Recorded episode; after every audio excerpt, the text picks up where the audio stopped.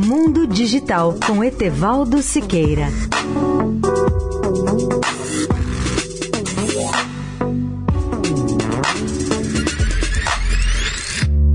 Olá, amigos da Eldorado. A NASA já identificou mais de 4 mil exoplanetas localizados nas chamadas áreas habitáveis de suas estrelas.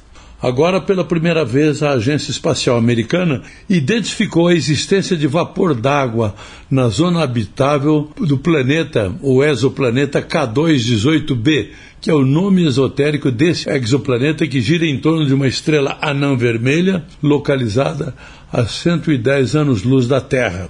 Isso significa que, teoricamente, esse planeta pode ter água líquida em sua superfície, relata Neil Patel, jornalista da revista de tecnologia do MIT.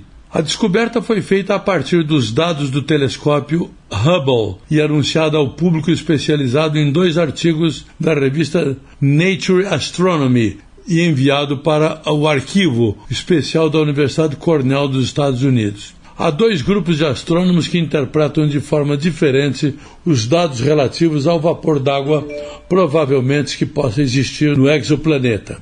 Uma equipe acredita que o K2-18b é uma espécie de superterra, enquanto outro pensa que ele é mais parecido com um mini Netuno. Não podemos saber qual é a verdade com as tecnologias hoje disponíveis, mas poderemos saber logo depois do lançamento de telescópios muito mais poderosos, como o telescópio espacial James Webb, que deve ser lançado em 2021, ou o telescópio espacial Ariel, da ESA, que é a Agência Espacial Europeia, programado para ser lançado em 2029 para fazer muito mais observações. Etevaldo Siqueira, especial para a Rádio Eldorado. Mundo Digital com Etevaldo Siqueira.